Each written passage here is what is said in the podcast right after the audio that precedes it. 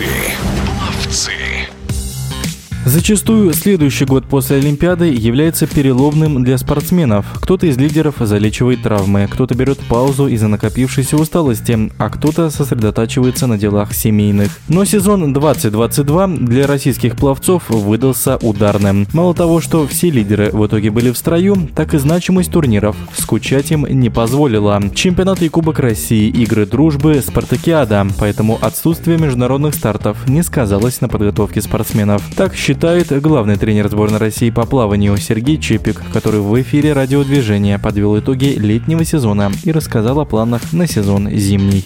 Чемпионат России, естественно, был важнейший старт, потому что спартакиада буквально через месяц э, с небольшим, по-моему, после чемпионата России было достаточно тяжело удержать форму. Во-первых, во-вторых, психологически было тоже тяжело, это было необычно. Настраивались в августе на отпуск, но пришлось стартовать. Тем не менее, все участвовали, даже тот же Женя Орлов э, показал неплохой результат. Конечно, у него там была неудача, его сняли на по-моему, на 100-метровке. Но дальше он стартовал и показал хорошие результаты. Придало уверенности в себе, что он пропустил достаточно много стартов после Олимпиады. И, как он сам сказал, что слишком долго отдыхал. Но все стало на свои места, как бы, и все нормально.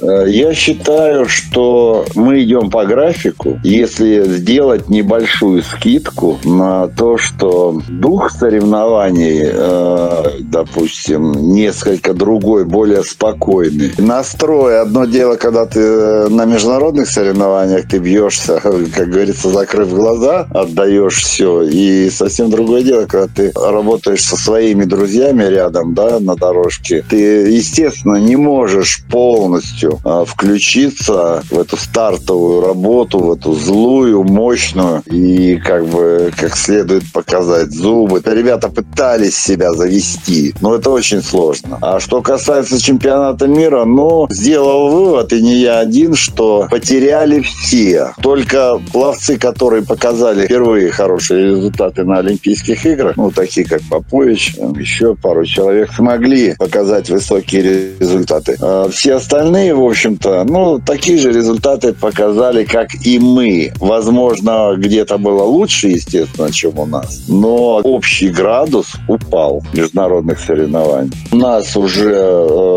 процесс работы начался. Сейчас ребята находятся в Кабардинке, это Краснодарский край. Это был сбор такой, э, скажем так, первую неделю, полторы некоторые еще отдыхали. На второй неделе все уже приступили к работе. Некоторые работали уже с первой недели. То есть э, три недели был такой втягивающий рабочий сбор. И 3 октября мы едем в Армению. Там уже как бы старую советскую базу. Сейчас это принадлежит Армении, но нас там с удовольствием встречают. Мы туда едем с 3 по 23 октября. Продолжим подготовку. Это буквально получается у нас где-то за 21 день. То есть по методике по нашей до начала чемпионата России. И затем будет чемпионат России в ноябре. Мы, значит, с горы приезжаем и садимся на озеро Круглое. Это уже непосредственно будет работа перед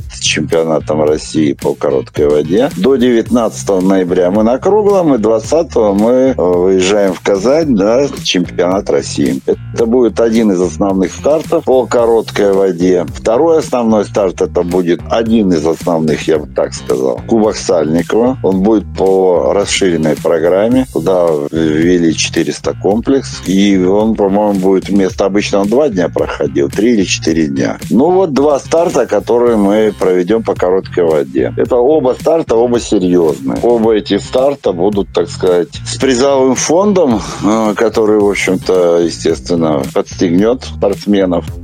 В эфире спортивного радиодвижения был главный тренер сборной России по плаванию Сергей Чепик.